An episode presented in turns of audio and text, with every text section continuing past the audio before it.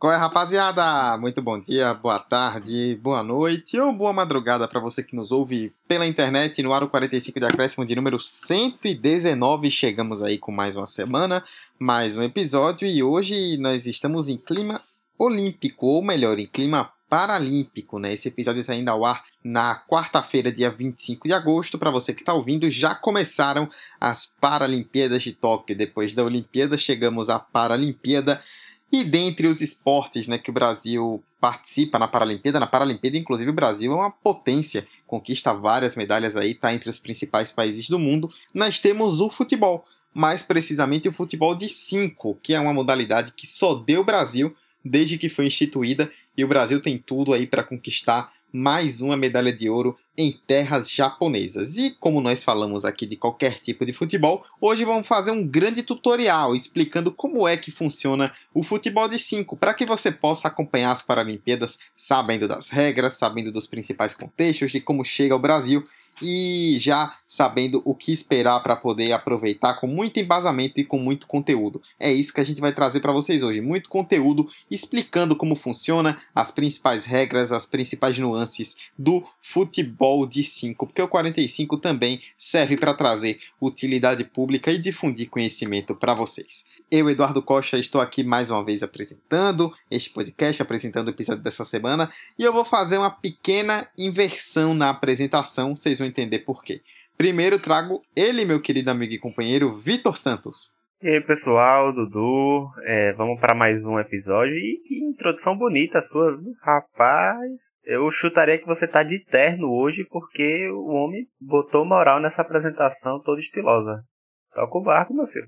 Que é isso, eu que agradeço. E ao meu lado, ao nosso lado, na verdade, ela que esteve de fora aí no último mês junto comigo, porque estivemos na cobertura maluca dos Jogos de Tóquio no Memória Olímpica. Eu voltei ao 45 na semana passada, ela está de volta hoje. Roberta Souza, minha querida, muita saudade de você. Diz aí como é que você tá e seja bem-vinda de volta. Olá, pessoal. Vocês estavam com saudade de mim? Diga que sim, por favor. Sim. Em nome de Jesus.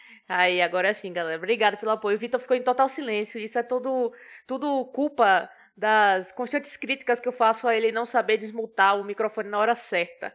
Então acho que é apenas uma vingança dele. É, tava mutada, amiga. Tá vendo aí? Eu sabia, galera. É, é sempre assim, acontece muito. Enfim, estou muito feliz de estar de volta, né? Tô voltando, inclusive, para voltar a falar de, de esporte olímpico barra paralímpico, então, né? Não foi pensado especificamente, tá, galera? Por favor, me perdoem. Mas hoje a gente vai falar de uma, de uma parada muito importante, tá? Então a gente vai trazer esse contexto, como o Dudu bem falou, sobre a modalidade, sobre o futebol de 5, mas também falar um pouquinho sobre a modalidade em si e a importância dela, principalmente pensando na força que ela tem no nosso país. Vamos trazer bastante conteúdo também para incentivar vocês, porque os jogos da, do futebol de 5 vão ser transmitidos pelo Grupo Globo. Então, fiquem atentos, porque isso já é uma palhinha para o que vocês vão encontrar nos próximos dias de transmissão é, dos Jogos do Brasil. Vamos junto! É isso aí, vão ter transmissão, vai ter muita coisa aí nos próximos dias. E para você saber mais, já assistir bem inteirado no que é o futebol de 5, ouça esse nosso grande tutorial do 45 da Acréscimo, episódio 119, que começa agora.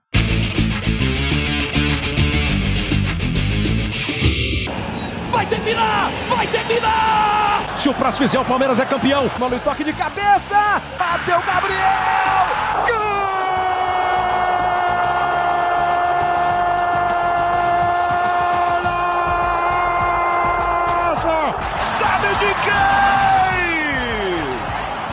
De um craque chamado 45 de acréscimo. Bom, pessoal, vou fazer uma pequena introdução do, da história né, do futebol de 5, que ela não é tão longa, para que aí a gente possa passar para as regras. Né? O futebol de 5 é praticado por atletas cegos e, ao que tudo indica, surgiu na Espanha por volta da década de 20. No Brasil, há indícios de que era praticado durante a década de 50 por cegos que jogavam com latas. Olha a sua situação. As disputas eram muito comuns nas instituições criadas para apoiar deficientes visuais, como o Instituto Padre Chico em São Paulo o Instituto Benjamin Constant no Rio de Janeiro e o Instituto São Rafael em Belo Horizonte. Oficialmente, segundo o Comitê Paralímpico Internacional, o IPC, o primeiro campeonato de futebol de cinco entre clubes, né, disputado por cegos, foi em 1986 na Espanha, mas oito anos antes, em 78, já havia acontecido a primeira competição desta natureza no Brasil, as Olimpíadas das Apais, no Rio Grande do Norte. Em 84, pouco tempo depois, em São Paulo, foi realizada a primeira Copa Brasil. A Copa América começou em 1997, com a seleção brasileira participando, conquistando ouro também em 2001 e em 2003. Nesse meio tempo, em 98, o Brasil ainda ganhou o primeiro Mundial, em Paulínia, no interior de São Paulo. Mas a modalidade só entrou para o programa paralímpico, né, dos Jogos Paralímpicos, em Atenas 2004, e até hoje o Brasil é o único campeão. O Brasil que é, tem o futebol de 5 gerido aqui nacionalmente pela CBDV, que é a Confederação Brasileira de Desportos para Deficientes Visuais, e a nível mundial a IBSA, a sigla em inglês para a Federação Internacional de Desportos para Cegos, fica a cargo da gestão. Aí agora a gente pode, depois dessa pequena introdução histórica, falar um pouquinho das regras né, e de classes. E é importante, Roberta, falar sobre isso, né? Porque as Paralimpíadas, no caso do futebol de 5, ela só tem uma classe, mas o esporte, né, o futebol de 5 como um todo, ele é dividido em várias classes porque os atletas não têm todas as mesmas deficiências e por isso é importante que haja essa distinção. Não, com certeza, Dudu. Você fez uma introdução muito boa inclusive concordo com o Vitor no que ele falou na introdução. Parece que hoje você veio de terno para esse episódio, mas né, a gente vai tentar acompanhar aqui com tanta classe quanto a sua. E em linhas gerais são, como você bem citou, né, existem classes, a gente já meio que acostumou haver mais dessa, dessa, dessa distinção quando a gente fala de natação, por exemplo, que a gente lembra muito bem, por exemplo, por causa do Daniel Dias, enfim, a gente acaba pegando de alguns outros esportes, mas como o futebol de cinco na Paralimpíada em específico só leva em consideração uma classe, né? Uma classe de atletas que, que podem ir à, à competição, a gente acaba, acaba se passando que existem outras ali que, claro, acompanham necessariamente as condições dos atletas é, em questão física mesmo. E aí o que, é que a gente tem? A B1, né, que é a que participa dos Jogos Paralímpicos, né, a modalidade disponível, são os atletas que são totalmente cegos ou que e não possuem percepção de luz em qualquer um dos olhos. Então eles realmente têm uma não, não, não conseguem enxergar. E essa distinção é feita principalmente porque eles não conseguem é, distinguir uma mão a qualquer distância ou região do seu corpo. Então, é, é, é, eles, eles, são classificados justamente como B1. O B2 já tem, já conseguem perceber certos vultos, reconhecer certos formatos, principalmente da mão, que acaba sendo a referência, né, é, em um pequeno campo de visão. E aí esse pessoal vai para a classe B2. Já o B3 é o pessoal que já tem uma capacidade um pouquinho mais clara de distinção de formato, né? Então já conseguem definir imagem e tudo mais, e já possuem até mesmo um campo visual um pouco mais amplo, é, é, é no sentido de perceber o que está à frente, né? Ou ao entorno. Então esse pessoal vai para a classe B3. Mas como eu disse, a única modalidade disponível para a Paralimpíada é a B1 e ainda conta com um, um fator é, interessante que os meninos vão citar logo em seguida para justamente é, nivelar todo mundo dentro da mesma categoria. Eu sinto que com, com Dudu e Roberto aqui, dois fundadores do Memória Olímpica, eu tô aqui apenas como intruso. Olha o cara, o cara tá tímido, tá tímido. Que é isso, que é isso. É, tô aqui meio na encolha, mas vamos lá, porque só pra, pra situar, assim, a galera que tá ouvindo e não tem qualquer conhecimento do futebol de 5, é algo muito visualmente falando, é algo muito semelhante ao futsal, né? A gente tem, obviamente, algumas alterações de regras tradicionais, justamente devido à condição de cada atleta, mas é algo muito, muito semelhante à questão da quadra, a questão dos gols e também da própria composição dos jogadores, né? A gente tem é, em quadra ou em campo society, porque também é, tem essa mudança em alguns, alguns campeonatos, algumas formas de jogar. A gente vai ter quatro jogadores, né, que são os deficientes visuais, os cegos, e um goleiro. É, a gente vai ter também é, atrás do, do, dos gols, e acho que a gente vai citar esse, o papel fundamental dessa, desse pessoal, que é o chamador, que é o guia do ataque, que fica no fundo de cada gol, né? Um chamador para cada time. E, e assim, é, a gente tem uma partida composta por dois tempos, de 20 minutos cada. Antes era 25. Para esses Jogos Olímpicos houve essa mudança, que será 20 minutos cada tempo, com intervalo de 10 minutos entre um tempo e outro. É, os atletas de linha usam vendas nos olhos para evitar qualquer vantagem dos que apresentam percepção luminosa ou qualquer, é, qualquer mudança na, no seu condicionamento é, visual, assim como o Roberto está falando dessas categorias, então meio que tenta nivelar isso, é, enquanto que o goleiro é o único que, que enxerga e que até faz também orientações aos jogadores que estão em campo. E mais um detalhe importante é falar que o goleiro não pode ter participado de competições oficiais da FIFA nos últimos cinco anos. É, tá aí mais um dado interessante, um, um asterístico interessante a se citar. E assim, caso o jogador toque a venda ou, ou cometa uma falta, com cinco infrações, o atleta que é, cometeu obviamente as infrações acaba sendo expulso de campo e pode ser substituído por outro, por outro jogador. E assim como o futsal, é, as substituições são feitas a qualquer hora e o jogador pode ser substituído quantas vezes o técnico quiser. É quase como se o cara fosse ejetado. Vai, fazendo um comparativo aí com o que a gente vê normalmente no basquete, é basicamente o cara ser ejetado de campo. É, é basicamente isso. É, funciona mais ou menos dessa forma mesmo. E Vitor citou algo bem importante, né? Que é a respeito é, do campo, né? Que a quadra ela segue as medidas do futsal com algumas pequenas alterações, né? A, a quadra ela pode ser praticada em campos de madeira, mas recentemente, até nos últimos Jogos Olímpicos, ela tem sido praticada em campos de grama sintética, né, no tamanho de 40 por 20, com paredes laterais. Isso é importante, né? Não é como no futebol, que tem a linha de fundo e tem um grande buraco, até por exemplo a placa de publicidade que existe. No, no caso do campo para o futebol de 5, não. A placa ela já fica bem colada na linha para evitar que a bola fique saindo do campo para que eles não tenham que se deslocar aí por grandes caminhos até ir buscar a bola. É, essas paredes têm altura de 1 a 1,20m com inclinação máxima de 10 graus. O gol ele tem um tamanho um pouco diferente, ele é de 3,66 por 2,14 e tem uma pequena área de 5,82 por 2 metros. O goleiro não pode sair dessa área, ele não pode, quer dizer, ele até pode sair, mas ele não pode defender, obviamente, mas nem ao, mesmo, nem ao menos tocar na bola, né? Não é como no futebol, por exemplo, ou no futsal, que se você sai da área, o goleiro ele pode participar normalmente sem pegar a bola com a mão. No caso do futebol de 5, ele não pode nem tocar. E aí entra uma coisa bem interessante, que é a respeito do som e das comunicações, que já já a Roberta até vai trazer um detalhe que é muito importante. Mas antes disso, né, os atletas eles precisam ser auxiliados na estratégia e na localização do campo, né? Porque, obviamente, por serem cegos, eles estão usando vendas, não estão enxergando. E tem três pessoas que podem se comunicar com os atletas. No terço defensivo, quem orienta é o goleiro, que, como o Vitor já citou, tem visão total.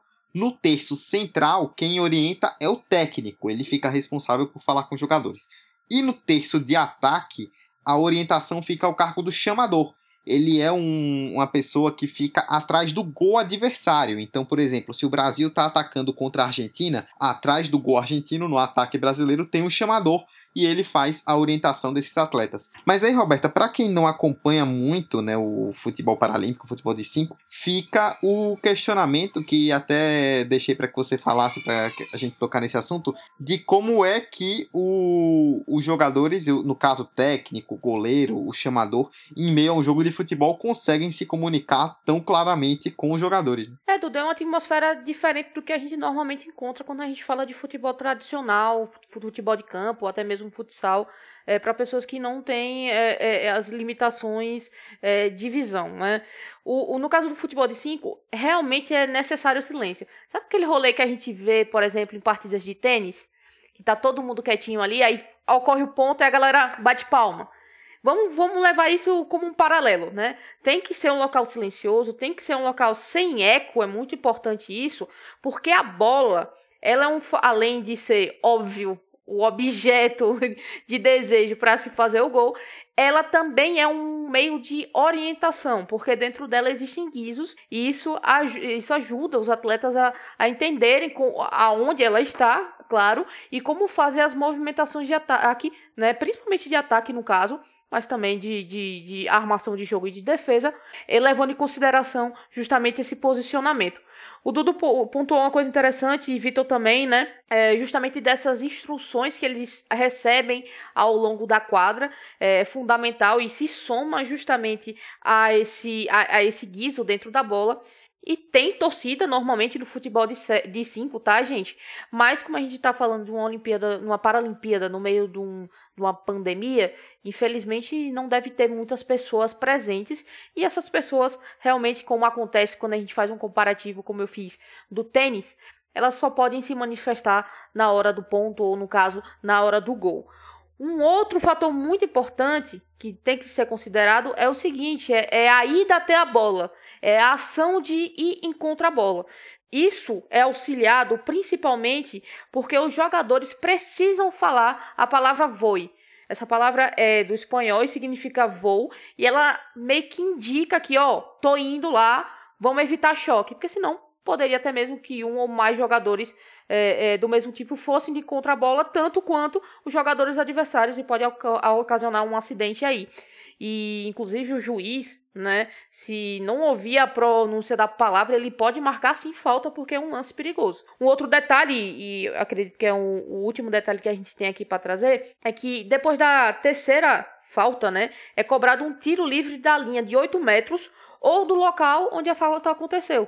Então existe sim falta, por mais que a gente falou, não existe escanteio, não existe lateral, mas existe falta dentro da, da, da quadra, obviamente, até porque é um jogo de contato no final das contas. Mas só antes de Vitor comentar, o... você foi muito feliz porque o paralelo mais próximo mesmo é realmente esse, né? A torcida ela fica calada o tempo inteiro e só comemora nos gols. É até uma forma de você é, como os jogadores eles não enxergam, né? Você dá um sinal pro jogador de que ele fez o gol. Tipo, quando a torcida vibra, que ele percebe que conseguiu o objetivo. É interessante a gente ver essas regras, a gente, que, o pessoal que não conhece, que tá ouvindo, que não acompanha, que quer acompanhar, o que vai poder acompanhar agora na Paralimpíadas, é que a comunicação é a base, é a tática, né? A gente fala tanto de futebol, a gente tem episódios aqui falando de tática, falando de é, esquemas e estratégias de jogo. E assim, no futebol de 5, a comunicação é algo crucial para o funcionamento do jogo, para o funcionamento da, da ideia daquele jogo, né? É, a gente vai ter o a gente vai ter o, os chamadores atrás dos gols, como o Dudu falou, a gente vai ter o técnico e a gente vai ter o goleiro. E assim, é, e ainda tem os jogadores também que se comunicam entre si, que falam o, o voe, né, que é obrigatório, senão o juiz marca uma falta ali, ou seja, é preciso ter a circulação e ter uma sincronia dessa comunicação. E, enfim, é muito curioso ver o, o, esse papel crucial de caso aconteça alguma, alguma coisa assim mal comunicada, caso aconteça alguma coisa, é, algum engano, algum detalhe que passa, isso acaba sendo crucial também para o funcionamento daquele, daquela equipe. Enfim, só, só abrindo esse parêntese para mostrar que, assim, obviamente, como todo esporte de comunicação é importante, mas esse aqui acaba sendo de fato um a, o, o principal veículo para poder você gerir e circular o funcionamento daquele jogo. Bom, a gente fez uma bela explicação aí, né? Uma baita explicação aí das regras, de como funciona o futebol de 5, e é importante a gente entender justamente esses detalhes, né? Como a questão do silêncio da torcida, do som, da comunicação, ela é importante, o fato dos jogadores estarem usando vendas, as dimensões do campo, a questão das placas laterais, tudo isso é bastante importante para que a gente possa realmente entender como se dá a dinâmica do esporte. E aí a gente tem que citar, obviamente, o histórico brasileiro, né? Como o Brasil ele é dominante, é a grande nação do futebol de cinco. Como eu citei lá no começo, o Brasil só começou, o Brasil não, não, o esporte como um todo só começou a fazer parte da Paralimpíada em 2004 e desde então Atenas 2004, Pequim 2008, Londres 2012, Rio de Janeiro 2016, quatro Olimpíadas realizadas, quatro ouros do Brasil vencendo a Argentina na final de 2004, a China em 2008, a França em 2012 e o Irã em 2016. São 17 vitórias e 5 empates. Em 22 jogos, o Brasil nunca perdeu no futebol de 5. Rapaz, tamo mal, hein? Não, que é isso, pô. 17 vitórias e 5 empates em 22 jogos. Tá louco, o Brasil nunca perdeu, bicho. Imagina, vai virar notícia se a gente perder um jogo em, em Tóquio, viu? Misericórdia, Eduardo. Vira a boca pra lá, homem. Oxi. Tá vendo, Vitor? Você tá vendo esse homem? Considerando meu histórico de zica, provavelmente depois dessa o Brasil não perde, não. Não, mas calma aí. É, é, é interessante, Dudu, essa parada das Olimpíadas, mas só pra completar mesmo e não perder o gancho, quem acha que é só nas Olimpíadas tá muito enganado, porque na Copa do Mundo de futebol de 5, o Brasil tem cinco títulos.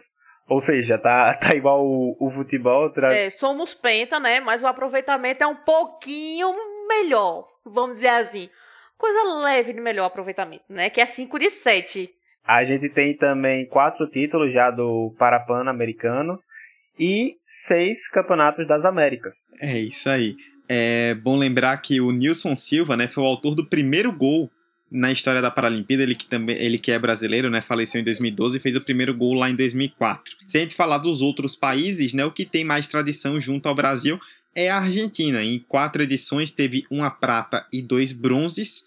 É, China, França e Irã tem cada um a prata, né, justamente cada uma delas para o Brasil, e a Espanha tem dois bronzes fechando o quadro de medalhistas. Além disso, Argentina, China, Espanha e Grécia também ficaram cada um uma vez na quarta colocação. Agora bora falar desse grupo para Tóquio aí, Dudu, que o negócio não foi não foi dos mais fáceis pra gente não. É bom a gente dar uma comentada, viu? É isso aí, vamos falar da fase de grupos então, né? O Brasil, como eu citei, né, uma das medalhistas de prata aí é, na Olimpíada é a França, a outra é a China, né? As duas perderam o final para o Brasil. França e China estão justamente no grupo do Brasil, ao lado do Japão, uma chave que definitivamente não é nada fácil. Do outro lado teremos Argentina, Marrocos, Espanha e Tailândia. Antes da gente falar das datas, Roberta, você bem citou, né? A gente pegou aí equipes tradicionais, definitivamente esse grupo não é nem um pouco molezinho. Não é não, Dudu, e, e acima de tudo, né, quando a gente quando a gente fala de do futebol de 5 em específico, por mais que tenhamos essa, essa larga vantagem em relação a, a, outros países, alguns países já fizeram bastante frente contra a gente, né? Um dos casos é, é a Argentina, obviamente é, uma, é um país a, a, se comentar, mas tá na outra chave. A gente tem a França aí, também fez uma final super dura com, com o Brasil, mas principalmente a China. A China deu muito trabalho em Pequim 2008, então, assim, é, tem tudo para ser uma fase de grupos complicada. Se o, o, Brasil realmente se provar bem nessa fase de grupos, acho muito pouco provável que a gente não volte a conquistar esse ouro, entendeu?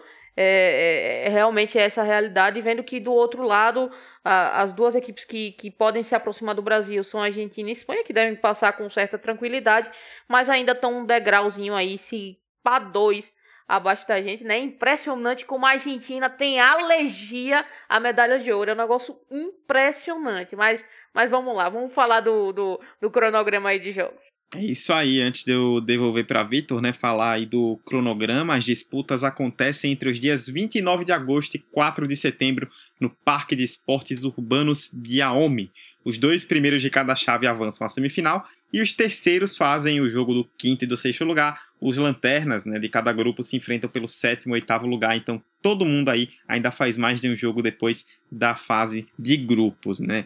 E aí, Vitor, só corroborando para a gente poder falar um pouco dos convocados do Brasil, corroborando um pouco com o que Roberta falou, né? O técnico Fábio Vasconcelos deu uma declaração ao site da Confederação Brasileira de Desportos de Deficientes Visuais e disse o seguinte: a chave do Brasil ficou forte, mais equilibrada do que a outra, mas o que sempre digo aos atletas é que, para serem campeões, não podem escolher adversário.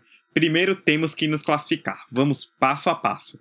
E se o Brasil quer se classificar para sonhar com o título, tem um elenco forte e muito vencedor. Sim, de fato. É um, é um grupo mega vitorioso. Não à toa esse elenco de 2000 que chega agora para a Olimpíada de, de Tóquio é, tem apenas dois é, jogadores que não participaram dos jogos ainda. É, o goleiro, o Matheus e o Ala Jardel. De resto, é uma equipe já muito vencedora, muito experiente. É uma equipe que está mega acostumada a trazer títulos para o Brasil. Então, é, é, é, exatamente isso. Uma equipe vencedora, uma equipe experiente. Não tem que ficar é, escolhendo o adversário. Obviamente, como o Roberto e vocês falaram, e você falou, Dudu, é um grupo mais pesado do que a gente está acostumado na Paralimpíada. Mas é, time temos. E só para citar mesmo os convocados, o goleiro foi o Luan e o Matheus. Os fixos foram o Cássio e Damião. Damião, o, cara mais experiente desse, dessa equipe, né? É, de muita história. É, alas tem o Jardel, o Thiago, o Jefferson, que é o Jefinho, e Ricardinho. O Jefinho, inclusive, foi melhor do mundo em 2010, é um dos que já foi melhor do mundo do elenco. E assim, é, eu falei o nome dele aqui, mas eu não citei a grandiosidade que ele é para o futebol de 5, que é o Ricardinho. 32 anos, mas já tem nas costas 12 títulos, incluindo 3 ouros paralímpicos. É um cara que vem dominando a Paralimpíada no futebol de 5. além de também nada mais nada menos do que já ser eleito o melhor do mundo três vezes, em 2006, 2014 e 2018. Então, certamente ele é a grande referência, mesmo com grandes jogadores já experientes e já também de muito peso, muito título, é, ele acaba sendo essa, essa estrela maior nessa, nessa equipe mega vitoriosa do, do futebol de 5 da seleção brasileira. Ô, ô, ô, ô Vitor, você me permite aí uma, um complemento ao que você falou? Não só. Ele não é, assim, o melhor do mundo, o cara referência à toa, tá, gente? Querendo ou não, por nós termos essa, essa perspectiva mais próxima de nós do futebol de campo, do futsal, para pessoas que têm a, a, a, visão, né? A gente fica pensando que o futebol de 5 vai ser toquezinho na bola, tá, né, tá, tá meio perdido. Não, os caras são craque. Jogam muita bola, tem muito lance plástico, tem muita jogada de efeito. Os caras realmente jogam muito, muito, muito bem. Se eu pudesse dar um conselho para vocês, é que vocês confiram o calendário que a gente vai trazer aqui, anota na agenda, bota aí no seu celular, deixa a, o alarmezinho ligado porque vai valer a pena assistir esses caras jogando. E um detalhe que a gente não chegou a comentar aqui e que também vale o destaque: o futebol de 5 é o único esporte paralímpico que ainda não tem participação feminina, tá? É o único. É, o esporte paralímpico feminino ainda, o futebol de 5 ainda é, busca essa, essa construção, essa lapidação, encontra muita dificuldade pela prática em geral, não se pratica tanto assim. É, é, no Brasil ainda existe sim um, um, movimento muito interessante nesse sentido, mas muitos poucos países têm essa prática é, convencionada às mulheres. Então é um dos motivos pelos quais o, o futebol de cinco feminino não, não, ainda não está na Paralimpíada. E ainda também não aconteceu o Mundial da modalidade feminina. É, era para ter acontecido em 2019, a gente teve toda a problemática da pandemia, provavelmente e foi remanejado para 2023 de fato ter uma estruturação para que ocorra. Quando vai entrar num, num plantel olímpico, a gente, o paralímpico, a gente já não sabe. Porém, é um ponto que a gente tem que levar aqui em consideração por ser o único esporte dentro da Paralimpíada inteira que não tem participação feminina. Roberta bem citou aí a questão do calendário, né? E aí vale já anotar as datas para você que está ouvindo esse episódio. Fique de olho e anote datas e horários para não perder nada. A primeira fase vai ser até fácil, né, assim, de gravar, né, os horários. Jogos a partir do dia 29 desse domingo, agora dia 29 de agosto. Domingo, dia 29, segunda, dia 30 e terça, dia 31 de agosto, todos às 11h30 da noite, hora de Brasília, contra China, Japão e França, respectivamente. Todos, como eu disse, domingo, segunda e terça, todos às 11h30 da noite, o que, inclusive, por sinal, é uma problemática, né? Porque 11h30 da noite no Brasil é 11h30 da manhã em Tóquio. E quem acompanhou a Olimpíada já viu que tá um calor infernal. Então imagina essa galera jogando 11h30 da manhã. Esse jogo vai acabar ali por volta de 1, 1 e pouco da tarde. Nossa, não quero nem imaginar o calor que os brasileiros vão passar nesses três jogos, porque olha, o, o calendário foi não foi nada generoso com o Brasil, viu? Meter todos os jogos no pior horário possível. Eu achava que o deserto do Saara ficava ali um pouquinho mais afastado da, do, do Japão, mas o, o, o negócio tá brabo. O, o negócio lá pega fogo e é assim, né?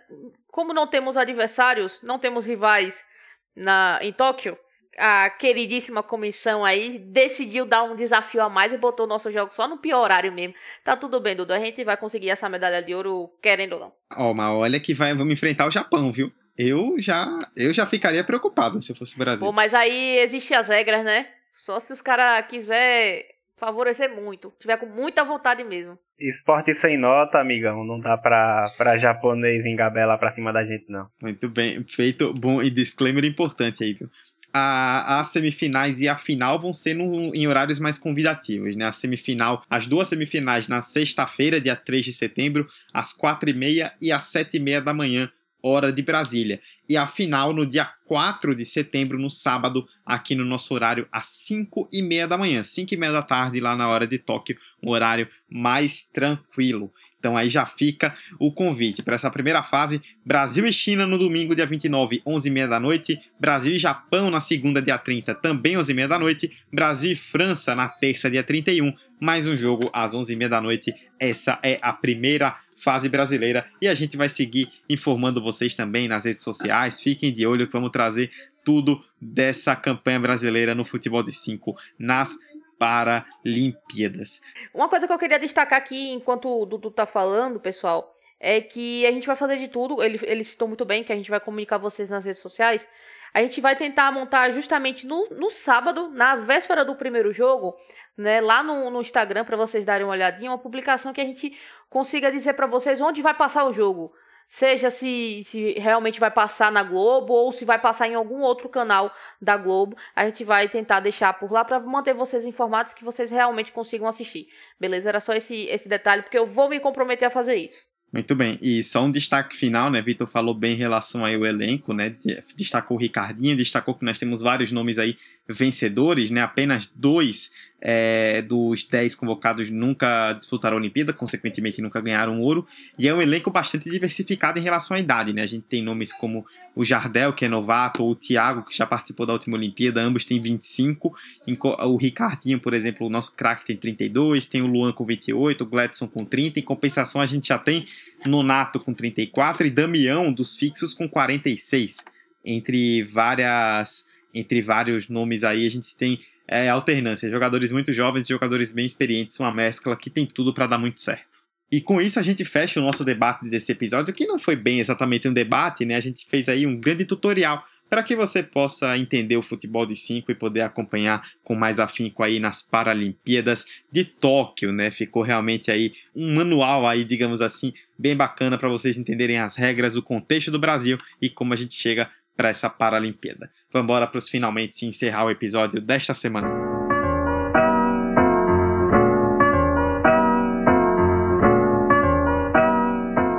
Bom, para você que está nos acompanhando e quer seguir acompanhando informações do futebol de 5, as nossas redes sociais, arroba 45 de acréscimo no Instagram e no Twitter. Nós estamos aí no Anchor, no Spotify, no Apple Podcasts, Google Podcasts, Deezer, Orelo, tudo que é agregador de podcast é só ir no seu agregador favorito e pesquisar 45 de acréscimo você nos encontra. Essa foi a edição de número 119 do 45.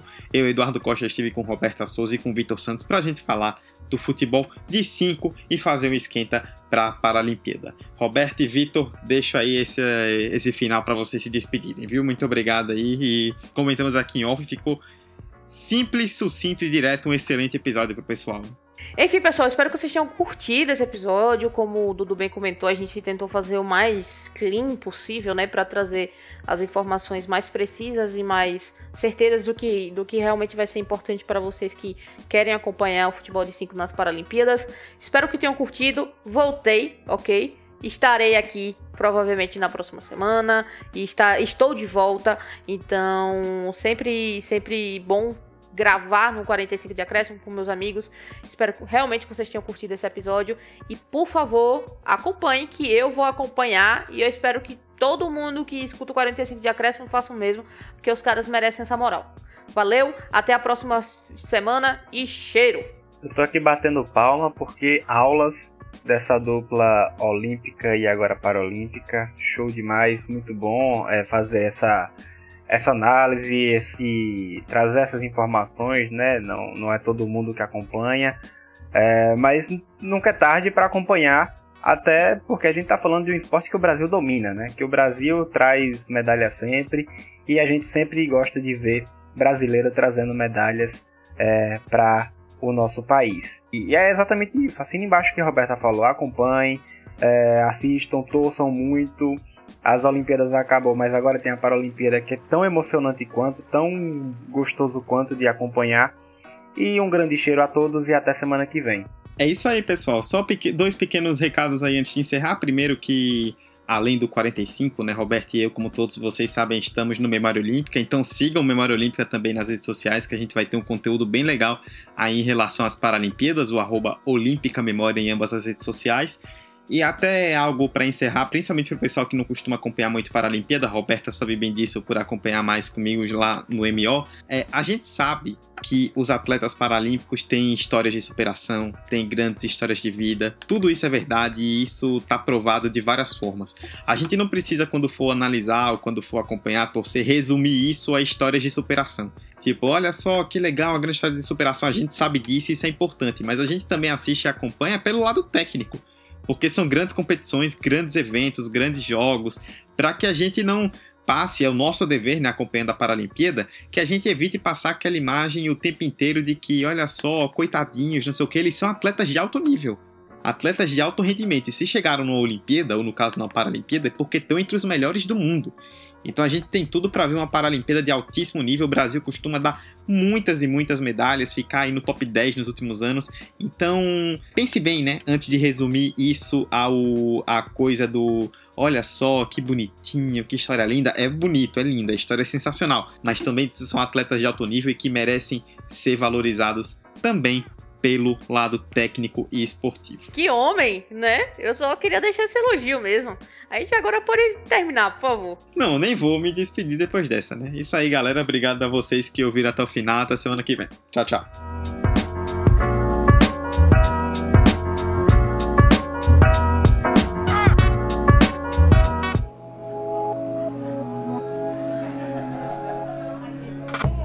Esse podcast foi editado pela Café Preto Produções Sonoras.